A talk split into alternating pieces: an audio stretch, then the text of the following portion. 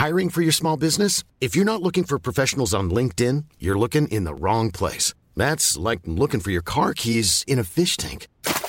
LinkedIn helps you hire professionals you can't find anywhere else, even those who aren't actively searching for a new job but might be open to the perfect role. In a given month, over 70% of LinkedIn users don't even visit other leading job sites. So start looking in the right place. With LinkedIn, you can hire professionals like a professional. Post your free job on linkedin.com slash people today.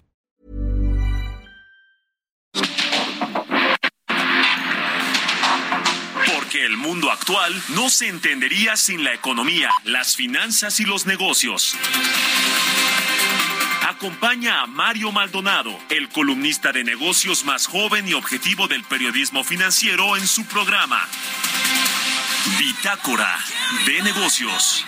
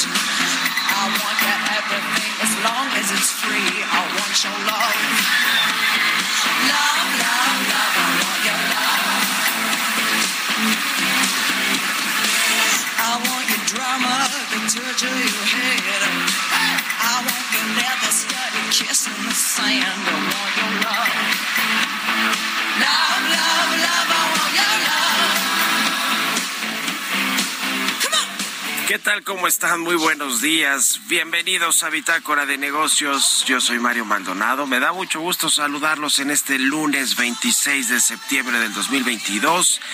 Estamos transmitiendo en vivo, como todos los días, tempranito aquí en la cabina de El Heraldo Radio. Muchas gracias por acompañarnos en punto de las 6 de la mañana que abrimos esta barra informativa aquí en el 98.5 de FM en el Valle de México, en el Heraldo Radio, pero también en el resto del país nos escuchamos en Guadalajara, en Monterrey, en Oaxaca, en La Laguna, en Tampico, en Tijuana, en Tuxtla Gutiérrez, en Tehuantepec, en el sur de los Estados Unidos y nos vemos también en la página Nah. heraldodemexico.com.mx. Ahí está el streaming de la cabina del Heraldo Radio.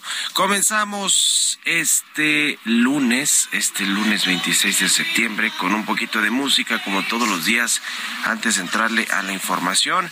Esta semana estaremos escuchando fragmentos de las participaciones de cantantes mujeres que han protagonizado el show de medio tiempo del Super Bowl, luego de que se anunció este fin de semana, lo anunció la NFL, que la cantante Brianna actuará en el espectáculo de medio tiempo de este Super Bowl 57 del próximo año en febrero. Así que bueno, pues vamos a estar escuchando esta canción. Esto que escuchamos de fondo es de Lady Gaga, por cierto. Este espectáculo de medio tiempo del Super Bowl 51 fue en febrero del 2017 en Houston, Texas. Fue Lady Gaga quien encabezó el show del medio tiempo. Bueno, vamos a entrarle ahora sí a la información. Hablaremos con Roberto Aguilar los temas financieros más relevantes. Caída de la libra esterlina desata caos cambiario y el tipo de cambio cotiza en 20.34 pesos. Crecimiento económico mundial se frena más rápido de lo anticipado, dice la OCDE, y China también sale al rescate de su moneda. Vamos a entrar a estos temas con Roberto Aguilar. Vamos a hablar también con Angie Chavarría, columnista del Heraldo de México, sobre los 5 millones de mexicanos que buscan un segundo empleo. Ese es el panorama para muchos mexicanos que sí tienen empleo, pero no les alcanza el salario y tienen que buscar otro empleo. Y también más de 4 mil personas eh, diario caen en pobreza, caen en pobreza. Son datos del Coneval, datos de este organismo que se encarga de medir la pobreza y de revisar el funcionamiento de los programas sociales. Vamos a platicar con Víctor Ceja, economista en jefe de Valmex, sobre la inflación de México, que aunque se moderó ligeramente en la primera quincena de septiembre, pues sigue en el 8.7%, muy alta la inflación. Viene esta semana decisión de política monetaria del Banco de México. Van a aumentar las tasas de interés por lo menos en tres cuartos de punto, en 75 puntos base. Y bueno, pues ya nos aproximamos a cerrar el año con una tasa de por lo menos 10% o muy cercana al 10%. Vamos a hablar de eso con Víctor Ceja. Vamos a platicar también con Óscar Ocampo.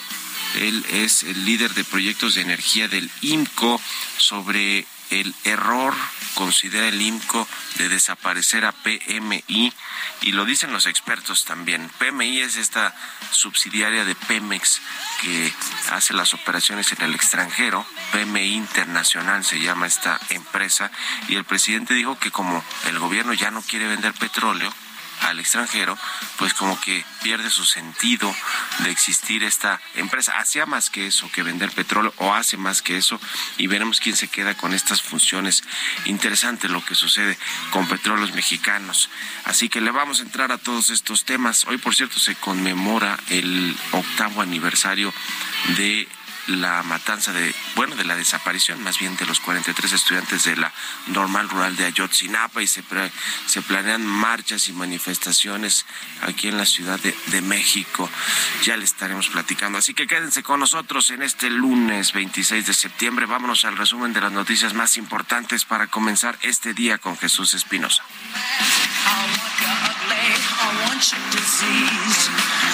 I want your everything as long as it's free. I want your love.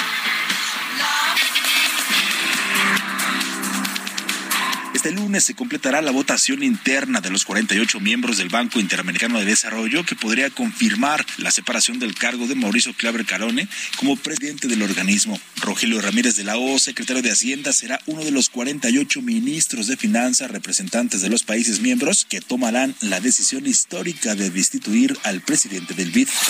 Luego de su participación en la Asamblea de Gobernadores del Banco Centroamericano de Integración Económica, Gabriel Llorio, subsecretario de Hacienda, aseguró que el paquete de económico es prudente y realista, por lo que ante la posibilidad que han planteado algunos diputados para modificar el precio del petróleo, pidió que no se cambien esas variables. La Secretaría de Economía aclaró que el Servicio Geológico Mexicano no genera recursos económicos por litio, ya que no explota los minerales. Recalcó que el Servicio Geológico Mexicano no lo extrae, no los procesa ni los transforma para su venta, por tanto, no genera ningún ingreso económico por esta actividad. Para financiar proyectos para mujeres en México, Latinoamérica y el Caribe, Marcelo Ebrard, secretario de Relaciones Exteriores, anunció la creación del Fondo Ellas. Este fondo recaudará 50 millones de dólares para proyectos económicos de mujeres, con el que se busca ampliar su empoderamiento y su capacidad de participar en nuestra sociedad y en la economía. Al cumplir un año en nuestro país, el embajador de Estados Unidos en México, Ken Salazar, destacó que ambas naciones tienen un futuro compartido, brillante, próspero y sostenible. Recordó que llegó a México en septiembre del 2021 con la instrucción del presidente de los Estados Unidos, Joe Biden, de establecer una nueva y buena relación con el gobierno de México. Como lo han dicho los presidentes Joe Biden y Andrés Manuel López Obrador, compartimos la unión económica más importante en el mundo. Puede verse en todos los sectores económicos, en los intercambios culturales y educativos. Y el apoyo del TEMEC nos brinda un marco comercial duradero y para siempre.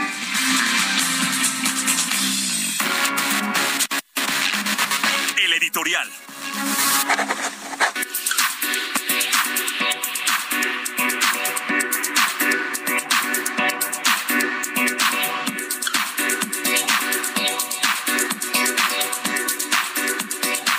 Bueno, sobre el tema del crecimiento económico, que ya escuchábamos a Gabriel Llorio, el subsecretario de Hacienda, decir que es un paquete económico optimista eh, y, pues realista, es decir, alcanzable para el próximo año, el que el paquete que entregó hace unos días a la Secretaría de eh, a la Cámara de Diputados, la Secretaría de Hacienda, pues acaba de salir el dato de el IGAE para el mes de julio y resulta que bueno, la economía mexicana sí creció 0.42% según lo que nos informa el INEGI y rompió la racha de dos meses con caídas dos meses previos, el mes de junio que cayó 0.26% y en mayo 0.17% se recupera un poquito el IGAE, sin embargo, pues no no quiere decir que la tendencia va a cambiar necesariamente eh, en los otros meses, en agosto, y veremos cómo cierra septiembre también en términos económicos. Lo interesante también es, hablando del paquete del próximo año, es que esa expectativa de crecer hasta 3% que ve la Secretaría de Hacienda pues se antoja muy difícil. Y también la de este este año que prevé que cerremos en 2.4% quizás está un poco más apegada a la realidad pero probablemente esté ese crecimiento de este año pues más pegado al 2 que al 2.5% como lo ve Hacienda. Pero bueno el próximo año dice que vamos a crecer 3% y que es un objetivo eh, pues creíble, alcanzable, mientras que el resto del sector financiero pues no lo ve así. La verdad es que los bancos de inversión y las eh, encuestas que hace tanto el Banco de México como Citibanamex y algunos otros con analistas, economistas del sector privado y etcétera, pues no ven un crecimiento así. De hecho, la OCDE, ahora que hablamos también de esta Organización para la Cooperación y el Desarrollo Económicos, dijeron, ellos creen que México va a crecer 1.5%, le va a afectar la desaceleración en los Estados Unidos y las cosas no se ven pues nada fácil, tampoco en términos de inflación, ese 3.8% esto eh, que ve el, propio gobierno que vamos a regresar a ese nivel de inflación el próximo año, pues bueno, prácticamente tampoco nadie del sector privado, de los analistas, de los economistas lo ve posible. Así que eh, pues eh, se complica este asunto y se complica más porque esta semana, le decía, habrá decisión de política monetaria, van a subir las tasas de interés. Al presidente López Obrador no le gusta eso y ya veremos pues cómo reacciona porque sin duda van a subir por lo menos tres cuartos de punto las tasas esta semana. ¿Ustedes qué opinan? Escríbanme en Twitter, arroba Mario Mal y en la cuenta arroba Heraldo de México. Economía y mercados. Roberto Aguilar ya está aquí en la cabina del Heraldo Radio. Mi querido Robert, ¿cómo te va? Buenos días. ¿Qué tal, Mario? Me da mucho gusto saludarte a ti y a todos nuestros amigos. El INEGI acaba de dar a conocer el IGAI, la actividad económica de México, que subió 1.3% en julio respecto al mismo periodo del año anterior. Ya si lo medimos respecto a junio, interesante, un crecimiento de 0.4%, como se había descontado. Fíjate que la historia comenzó justamente el viernes donde los mercados pues ya estaban bastante preocupados por el tema de el incremento de las tasas, la respuesta monetaria agresiva y bueno, pues los eh, las amenazas de una desaceleración brusca de la economía y el ministro de Finanzas británico anunció una histórica reducción de impuestos y un enorme aumento del endeudamiento, un programa económico que golpeó a los mercados financieros, a la libra y a los bonos del Estado británico que estuvieron en caída libre.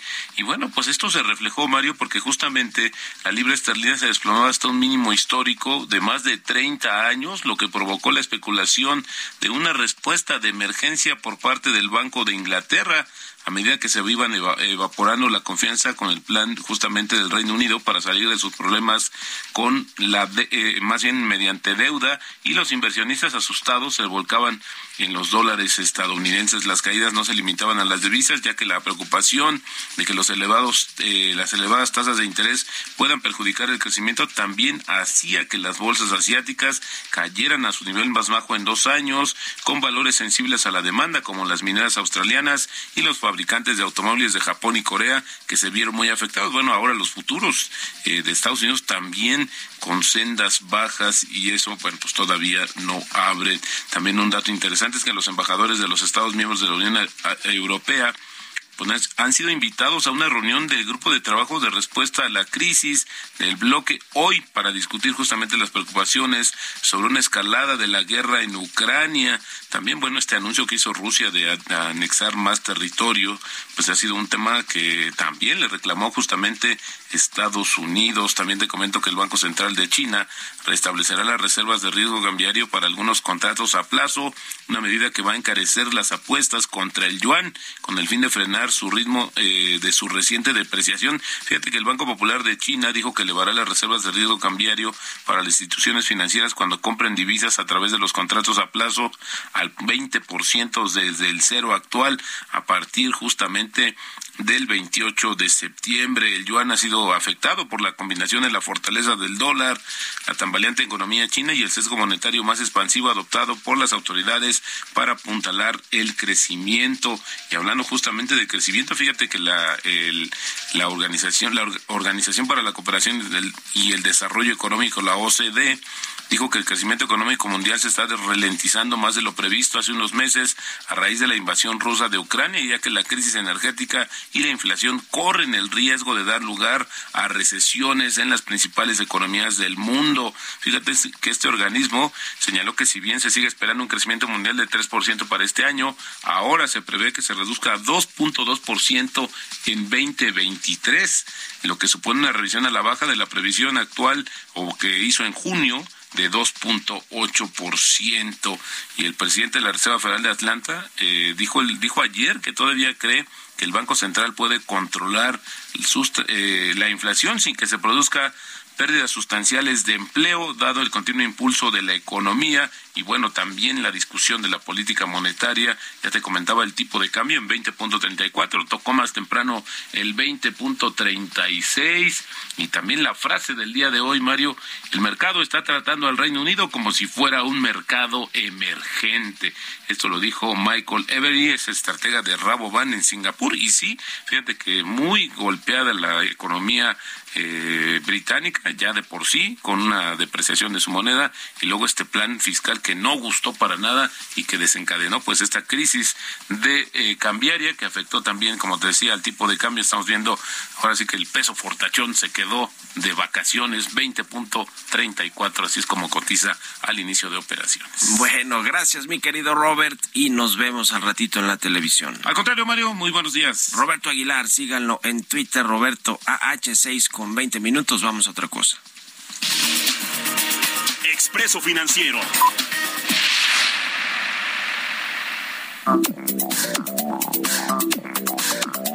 Y bueno, ya le decía sobre este tema de la inflación, los salarios bajos también que tenemos en México, el empleo no bien remunerado, pues ha hecho que muchos mexicanos busquen un segundo empleo y de esto vamos a platicar hoy con Angie Chavarría. Ella es columnista del Heraldo de México. ¿Cómo te va, querida Angie? Muy buenos días. Hola, ¿qué tal? ¿Cómo estás, Mario? Muy buenos días y arranca la semana para todos. Eh, pues sí, el repunte de la inflación, así como los bajos salarios de los empleos que hay en México y eh, que se están generando en las últimas fechas, sobre todo después de la pandemia, pues obligan a más de 5 millones de mexicanos a buscar más de un empleo para complementar este ingreso y estos son de acuerdo con la encuesta nacional de ocupación y empleo que publicó el INEGI. La verdad hay que resaltar esta eh, cifra, Mario, 5 millones de mexicanos por un segundo empleo. Estos datos, por ejemplo, los vemos que de abril a junio de este año, 5 eh, millones ochocientos mil empleados tienen la necesidad de trabajar o ir en búsqueda de más dinero para poder cumplir con todas las necesidades que tienen en casa. Y pues bueno, la verdad sí es importante eh, ver qué vamos a hacer, sobre todo en esta estrategia que puede estar siguiendo el gobierno federal y que por lo pronto no se ha visto los resultados que esperarían muchas familias, porque lo que se traduce de verdad es en una ocupación complementaria o un nuevo trabajo con mayor horario. Eh, esto también eh, resalta, por ejemplo, y también que estas eh, plazas se están generando nuevamente por debajo de los salarios. ¿Cuánto recibe una familia? Aproximadamente al mes 3.300 pesos en promedio.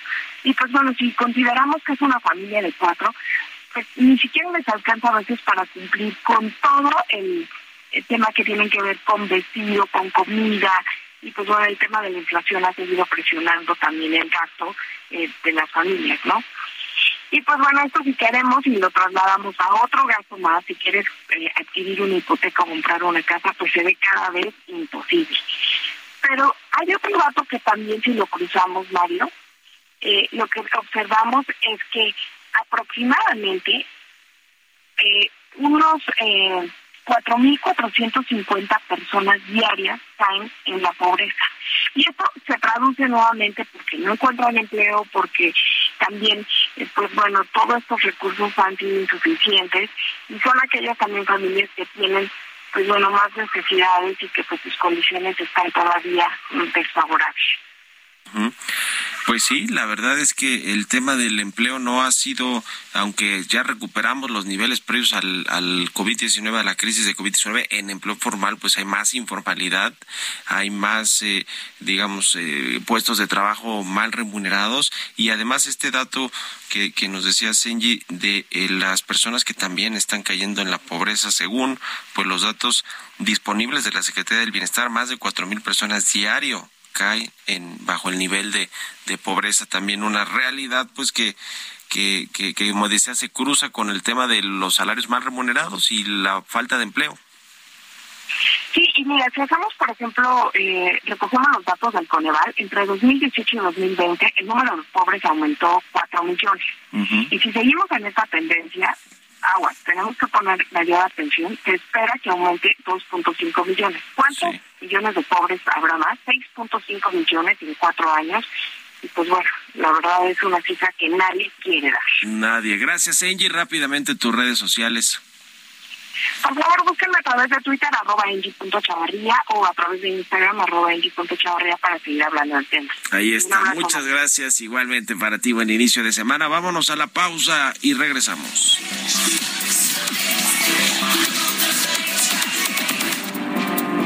En un momento continuamos con la información más relevante del mundo financiero en Bitácora de Negocios con Mario Maldonado. Regresamos.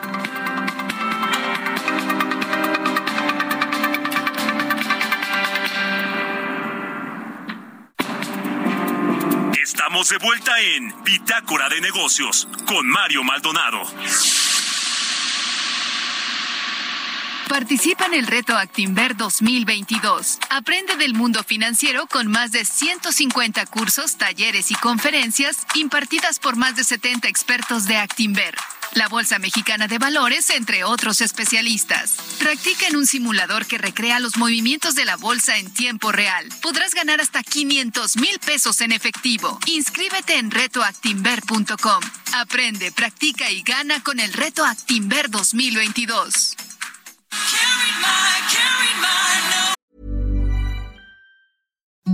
Imagine the softest sheets you've ever felt. Now imagine them getting even softer over time. That's what you'll feel with Bowl and Branch's organic cotton sheets. In a recent customer survey, 96% replied that Bowl and Branch sheets get softer with every wash. Start getting your best night's sleep in these sheets that get softer and softer for years to come. Try their sheets with a 30-night guarantee. Plus, get 15% off your first order at bowlandbranch.com. Code BUTTERY.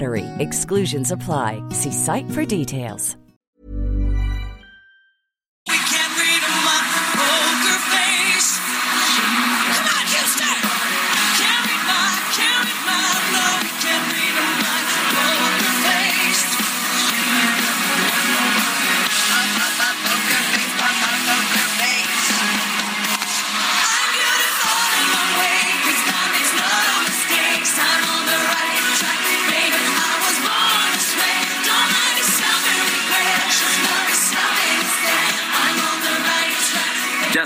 De regreso aquí en Bitácora de Negocios. Son las 6 de la mañana con 31 minutos, tiempo del centro de México.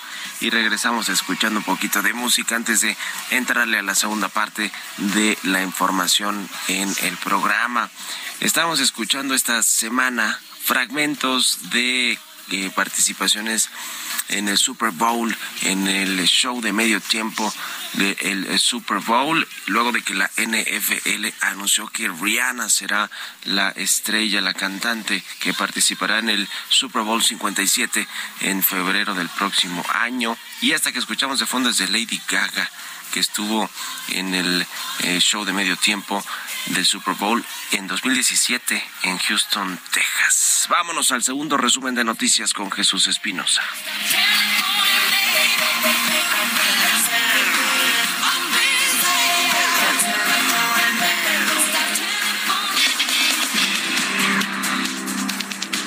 Secretaría de Hacienda informó que mantendrá el 100% para el diésel el estímulo al impuesto especial de producción y servicios, mientras que para las gasolinas Magna aplicará un ligero aumento y a la Premium un recorte.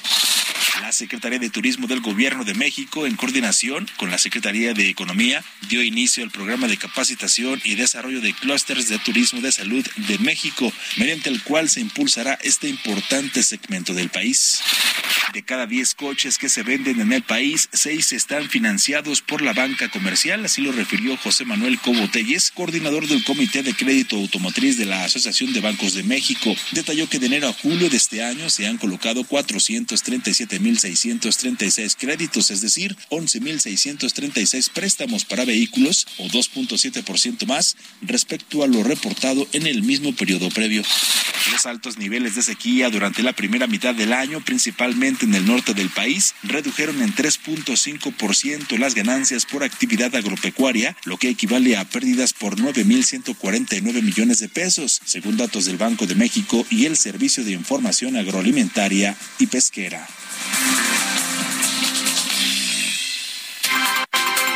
Entrevista.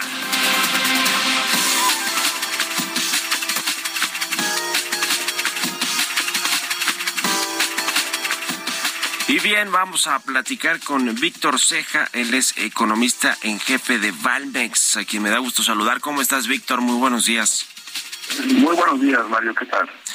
Pues queremos platicar contigo sobre lo que va a suceder esta semana en el Banco de México, que tienen decisión de política monetaria, pero primero el tema de la inflación, que es justamente es el mandato que tiene el Banco Central, eh, la estabilidad de los precios, contener la inflación a través de la política monetaria. Y bueno pues la inflación sigue muy alta en eh, la primera quincena de septiembre está en 8.76% la inflación anual Eh, así que pues no se ve que pueda bajar los precios. Viene además un PASIC 2.0, este acuerdo entre empresarios y gobierno para que en teoría no aumenten los precios, pero sí han aumentado, siguen aumentando de forma considerable y veremos qué anuncian el próximo 3 de octubre, dijo el presidente que van a hacer el anuncio de más productos que se suman a este PASIC 2.0. ¿Cómo estás viendo todo el entorno, Víctor?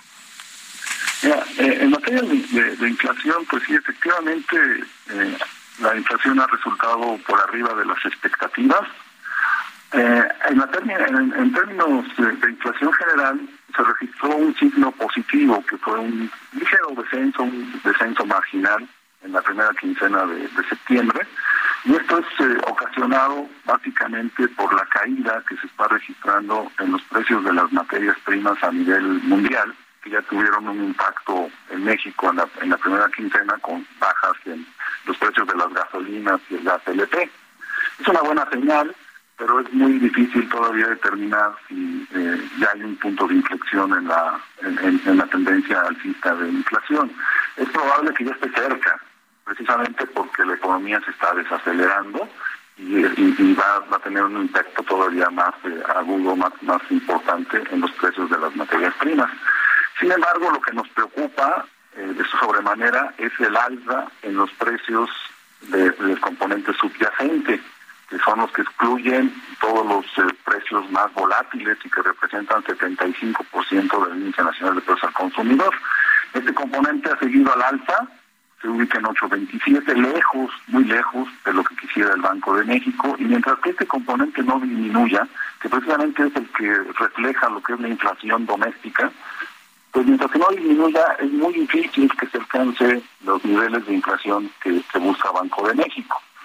En este sentido, lo que nosotros vemos es eh, que sí, muy probablemente en, las próximas quincenas ya empiece una un descenso en la inflación, pero ese descenso no va a ser lineal, va a tener altibajos, hay riesgos muy importantes que se avecinan en el futuro cercano, y al final del día, al cierre de este año, la inflación la vemos por arriba de los estimados del Banco de México. Eh, en, el promedio, en el cuarto trimestre, nuestra estimación es 8.5 contra la del Banco de México, que es 8.1. Al cierre del mercado, al cierre de este año, pues esperamos 8.6%. Y el segundo mensaje es de que con eh, la, dinámica que se está observando eh, a, nivel global, pero en particular en el caso de México, pues es muy probable que los niveles de inflación en el mediano plazo también sean superiores a los que está estimando Banco de México. De hecho, el consenso de mercado y también nosotros nos, ubicamos en niveles superiores al 4% cuando Banco de México busca un 3%. Para el 2023 nuestra estimación es 4.70. Y en ese sentido, bueno, pues entonces la problemática todavía es eh, más difícil para, para la Junta de Gobierno del Banco de México que va a tener un anuncio este jueves. Pues sí, se, hay más presión para el Banco de México por este eh, tema de la inflación que no cede, por lo menos no como, como se pensó que podría que podría ir bajando y descendiendo la inflación y lo que se anticipa es que por lo menos aumenten tres cuartos de punto, ¿verdad? Los 75 puntos base, ese es su escenario base. El, el, escenario base sí es ese, 75 puntos base para este jueves. Eh, de hecho, eh, la decisión, la última decisión de la Reserva Federal semana pasada, pues eh, cambió, cambió las perspectivas porque se, adoptó una postura más restrictiva y es muy probable que la Junta de Gobierno del Banco de México siga esa trayectoria, de tal manera que no descartamos que la tasa de fondeo al cierre de este año termine en 10.50, siguiendo la trayectoria de la FED. pues sí, una tasa de interés histórica para México no había habido un nivel de este tipo en términos de tasa de referencia de Banco de México y ya veremos pues después cómo tiene que irla, irla recortando el Banco Central eh, y con qué rapidez lo, lo, puede, lo puede ir haciendo. Ahora, está además de la herramienta de la política monetaria, que es la que utilizan prácticamente todos los países o la mayoría de los países los que tienen banco central autónomo eh, para bajar la inflación. lo cierto es que también el gobierno está haciendo su parte con este acuerdo con los empresarios, este famoso PASIC, que es el plan para contener la inflación y la carestía, y que no ha funcionado. La realidad del índice PASIC, es decir, los 24 productos que están incluidos en este acuerdo, más bien han tenido aumentos importantes y esa inflación de este índice debe estar por ahí del 14 o 15%, es decir, casi el doble de lo que tenemos en la inflación anual, la inflación promedio. Y el presidente anunció que va a haber un nuevo acuerdo o un pues una actualización de los productos, se van a sumar productos a esta canasta. ¿Por qué no ha funcionado, Víctor, este PASIC? Eh, y, qué esperas de, de, lo que se pueda anunciar con los empresarios y el gobierno? Ya el presidente ha ido llamando uno por uno a los empresarios de los del sector alimentos para pedirles que no aumenten sus precios. Algunos han comprometido, creo que a no aumentarlos de aquí a febrero del próximo año, como el caso de Maseca o de Gruma con el asunto de la harina para producir la tortilla. Pero, ¿qué, qué, qué, opinas? ¿Por qué no ha funcionado el PASIC y qué crees que puede venir? Eh, hay que comentar que sí, en, parte, eh, el control de el subsidio de la gasolina, pues sí ha sido benéfico, y ha contenido en alguna manera la, inflación, y también eh, la parte de aranceles, la disminución de aranceles, pues esto tiene un beneficio, ha tenido un beneficio marginal, muy pequeño, no es no es el deseado, y, el resto de los otros productos, bueno, el, el, eh, cuando se hablaba del primer, del primer paquete, pues tuvieron un impacto mínimo, o sea, no, no hubo ningún, ninguna, ningún impacto importante. Eh, ¿Por qué no ha funcionado? Entonces, todo, todo el, el, control de precios, que bueno, el gobierno comenta que no es el control de precios, sino son acuerdos, todos los, controles de precios provocan distorsiones en los mercados. O sea, si tenemos un ambiente a nivel global de alta inflación, presiones muy fuertes, y los productores eh, nacionales se enfrentan a ese problema y además pues tienen que mantener sus márgenes de utilidad. Eh, es muy difícil que, que, que, acudan, que, incluyan en esas, en esas, eh, en esos programas productos que realmente tengan un beneficio para la población general es, es, muy difícil pensar eso. Incluso cuando se prolongan este tipo de programas, pues las distorsiones eh, en los mercados son graves y pudieran tener efectos adversos en el mediano plazo, porque finalmente pudiera haber alguna un problema de escasez de productos que pudieran alentar más la inflación. Eh, cuando hay una versión 1, 2, 3 no sé, que, que todo estuviera hacia adelante, pues son señales negativas precisamente porque ha habido poca eficiencia en esos programas. Entonces lo que hay que cuidar y lo que hay, eh, lo, recomendable es que pues finalmente eh, los mercados actúen de manera libre. No, no, no, no, no, no se controlen precios. en, el mediano plazo, ¿no? En el corto plazo, en el muy, muy corto plazo, pues sí hay un beneficio, como ya mencioné, lo de los subsidios a la gasolina pues han ayudado y, también la, disminución de los aranceles en importación para contener la, inflación global. Pero más allá de eso, pues no, no lo vemos. Y finalmente, Víctor, sobre el tema de la recesión en Estados Unidos, este fantasma de la recesión que vuelve a rondar el, el, pues el escenario macroeconómico de este país, ¿cómo lo ves? Porque además el fin, el, el viernes pasado tiró, tiró las bolsas incluso, ¿no? Este nerviosismo, pesimismo por, por el futuro de la economía estadounidense. Sí, eh, el, hecho de que la Reserva Federal haya adoptado una posición más, más agresiva, más restrictiva, aumenta la posibilidad de recesión.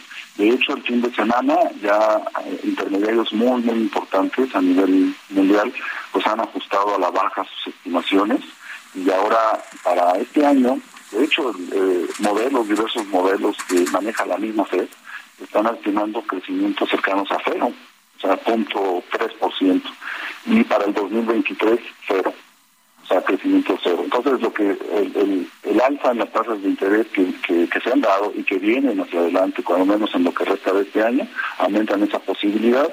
Eh, cuando hablamos ya de un crecimiento cero, pues es eh, evidente que el riesgo de recesión está ahí y, la probabilidad de que ocurra en, durante el 2023 es, es altísima pues ya lo estaremos viendo y lo platicamos. Te agradezco mucho, Víctor Ceja, economista en jefe de Valmex, por estos minutos y muy buenos días.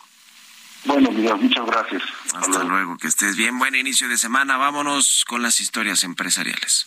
Participa en el reto Actinver 2022. Aprende del mundo financiero con más de 150 cursos, talleres y conferencias impartidas por más de 70 expertos de Actinver, la Bolsa Mexicana de Valores, entre otros especialistas. Practica en un simulador que recrea los movimientos de la bolsa en tiempo real. Podrás ganar hasta 500 mil pesos en efectivo. Inscríbete en retoactinver.com. Aprende, practica y gana con el reto Actinver 2022. Historias empresariales. La revista Newsweek a nivel global hizo un estudio sobre los bancos socialmente responsables y bueno, resultó que Banorte es uno de estos bancos, de estas instituciones, forma parte de una lista de las entidades financieras a nivel global con mayor reputación. Nos platica de esto Giovanna Torres. La lista Los bancos más socialmente responsables del mundo, publicada en Newsweek, colocó a Banorte en la primera posición con 86.8 puntos. Además de haber sido la entidad financiera mejor calificada, fue la única mexicana en aparecer dentro del ranking. En la lista figuran nombres tales como Lois Banking Group, quien obtuvo la segunda posición con un puntaje de 85. ENC Banking Group, el cuarto banco más grande de Australia, el cual obtuvo 84.8. UBS con 84.4 y Citigroup con 83.8. El análisis toma en cuenta dos factores principales, indicadores clave de rendimiento a través de KPI y la reputación inversión socialmente responsable extraída de una encuesta realizada a los consumidores. A este reconocimiento se le suma su integración al ranking Latin America Executive Team por ser la empresa más galardonada de México. El grupo financiero señaló a través de Twitter que es un orgullo para Banorte ser considerado como el banco número uno a nivel mundial en el ranking de Newsweek Internacional y Estatista. Con información del Heraldo Digital para Bitácora de Negocios, Giovanna Torres.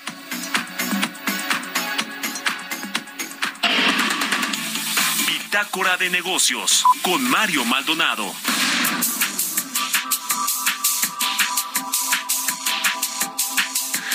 Y platicamos aquí sobre este anuncio que hizo el presidente López Obrador de que va a desaparecer Pemex Comercio Internacional, esta filial o subsidiaria que se llama PMI. Y bueno, pues vamos a platicar de lo que esto podría implicar para Pemex y para eh, la venta de petróleo al exterior. Vamos a hablar con Oscar Ocampo. Él es líder de proyectos de energía del Instituto Mexicano para la Competitividad. ¿Cómo estás, Oscar? Buenos días. ¿Qué tal, Mario? Buenos días. Encantado de platicar contigo y tu auditorio esta mañana. Muchas gracias, como siempre, por estos minutos, por charlar con nosotros. ¿Qué, qué, opinas? Eh, porque ya ha habido muchas críticas de expertos que dicen que, bueno, pues no, no es algo bueno, favorable para Pemex. ¿Ustedes cómo lo ven? más allá de si es bueno o favorable para Pemex, hay que preguntarse si es siquiera viable, ¿no? Porque PMI cumple dos funciones centrales para Pemex y para la seguridad energética del país, ¿no? En primer lugar, es la encargada de colocar el crudo en, los mercados internacionales, ¿no? De las exportaciones de crudo de petróleos mexicanos. Y bueno, tiene contratos de largo plazo para colocar ese crudo. ¿Y qué pasa entonces si se, si se elimina la filial o si se cumpliera esta, esta promesa presidencial de dejar este, de exportar crudo? No queda claro, pero lo que sí queda claro es que el impacto para Pemex y para las finanzas públicas sería muy elevado. Y en segundo lugar, y esta función también es importantísima, es la encargada de complementar el suministro de, de gasolinas en este país, es decir, es la encargada de las importaciones de, combustibles de Pemex. De, y, y, ese rol, especialmente ahora que recordemos que ha habido una cancelación sistemática de los permisos a, los importadores privados, es sumamente relevante, ¿no? En, en, el fondo, es una de las razones por las cuales este país no se ha quedado sin gasolinas. Así es que si se elimina, si se desaparece esta filial, quién, quién, quedaría con esta función, ¿no? ¿Quién es, a dónde serían los traders que hoy por hoy se encargan de garantizar el suministro de combustibles de este país?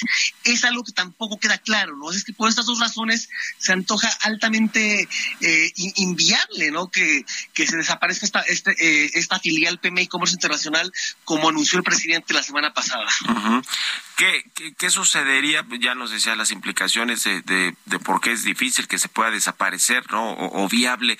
Pero ¿quién tendría que, eh, pues, eh, tomar estas funciones que hace PMI, Pemex, Comercio Internacional PMI? Porque está la otra, ¿no? La de la de eh, Pemex Procurement International, una cosa así, PPI, este, que, que por cierto ahí es donde está la hija de Alejandro Esquer, Carmelina Esquer, como directora general eh, de esta subsidiaria de Pemex, que también está allá en Houston, ¿tendría que, que, que, sustituirla o, qué sucedería? Es decir, ¿quién tomaría esas responsabilidades? Pues eh, eh, es pronto para, para, adelantar vísperas este, sobre quién podría quedarse con ello, pero esa es una opción otra opción sería que se quedaran en alguna de las subsidiarias de petróleos mexicanos, ¿no?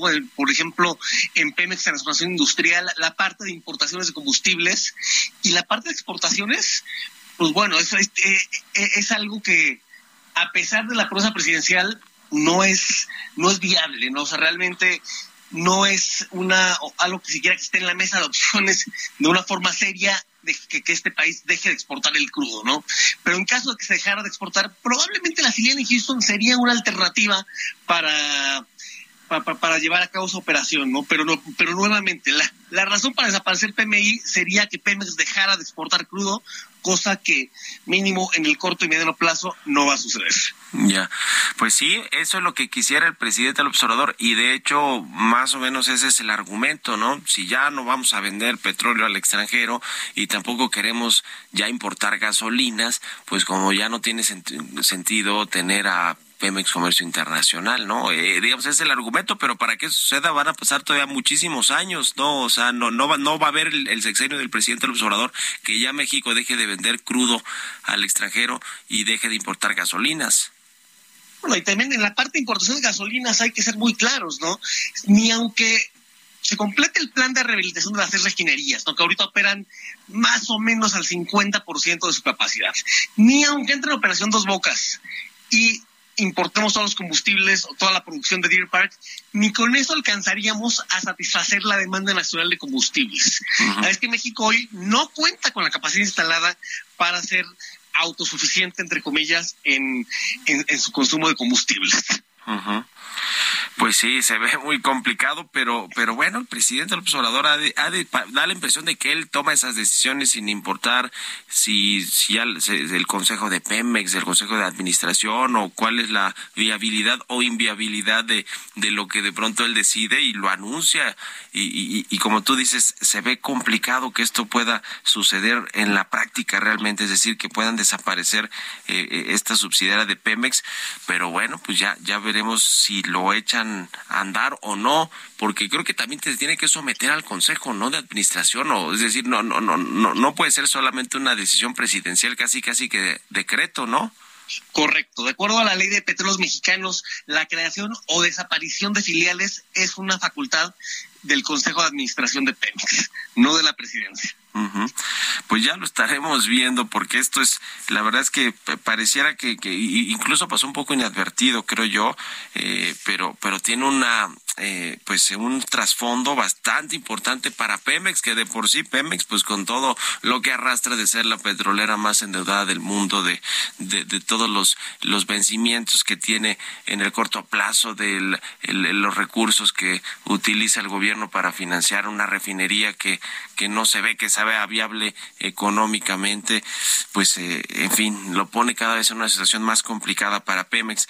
Pues ya lo estaremos eh, platicando. Este ¿Ustedes hicieron algún reporte sobre esto que esté ahí en el IMCO, en sus, en sus redes sociales, en su página, Óscar? Sobre PMI Comercio Internacional todavía no hemos publicado algo, pero la semana pasada sí publicamos una visión sobre el sector energético que le llamamos la energía que queremos, que trata de señalar una ruta crítica de hacia dónde creemos que debe dirigirse el sector, incluido por supuesto la parte petrolera, desde las exportaciones de gasolina hasta qué hacer con la refinación y las importaciones de combustibles. Ah, bueno, invitamos pues a consultarlo está. en www.imco.org.mx. Buenísimo. Pues muchas gracias, Óscar Ocampo, líder de proyectos de energía del IMCO, por estos minutos y buenos días. Gracias, ti, Mario. Buenos días. Un abrazo, que estés muy bien. Con esto nos despedimos. Muchas gracias a todos ustedes por habernos acompañado este lunes, inicio de semana aquí en Bitácora de Negocios. Se quedan en estas frecuencias del Heraldo Radio con Sergio Sarmiento y Lupita Juárez. Nosotros nos vamos a la televisión, al canal 8 de la, te- de la televisión abierta, las noticias de la mañana. Y nos escuchamos aquí mañana tempranito a las 6. Buenos días.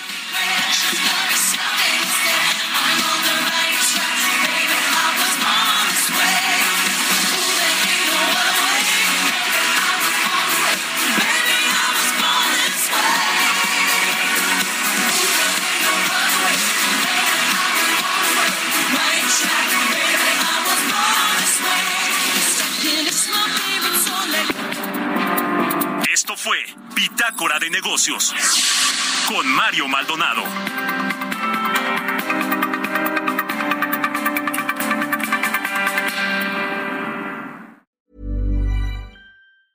Even when we're on a budget, we still deserve nice things. Quince is a place to scoop up stunning high-end goods for 50 to 80% less than similar brands. They have buttery soft cashmere sweaters starting at $50, luxurious Italian leather bags, and so much more. Plus, Quince only works with factories that use safe, ethical, and responsible manufacturing. Get the high-end goods you'll love without the high price tag with Quince. Go to quince.com/style for free shipping and 365-day returns.